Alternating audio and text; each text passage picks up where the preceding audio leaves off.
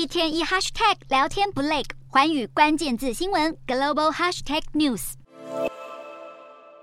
咨商电话接不完，位于中国广州的这处心理援助热线，每天都会接到许多青少年的求助电话。不过因为人手不足，接通率只有百分之十。中国忧郁症人口庞大，根据二零二二年发表的忧郁症蓝皮书，饱受忧郁症折磨的人口高达九千五百万人，每年大约有二十八万人轻生，其中青少年更是忧郁症的好发族群。中国大约有一半的忧郁症患者都是在学学生，学业竞争压力大，加上情绪容易波动，都让青少年成为高风险族群。不过，社会对于忧郁症的污名化，经常让患者不敢主动求助，往往要等到病情加剧才会意识到自己生病了。为了及时发掘这些有忧郁倾向的学生，处在第一线的学校教师角色更显重要。例如，这群中学教师就参加了相关病情研习，期盼能够成为学生的助力。另外，有的患者为了改善病情，会加入忧郁症的互助社群，偶尔约出来游山玩水，相互扶持，成为药物和心理治疗之外的另类疗养方式。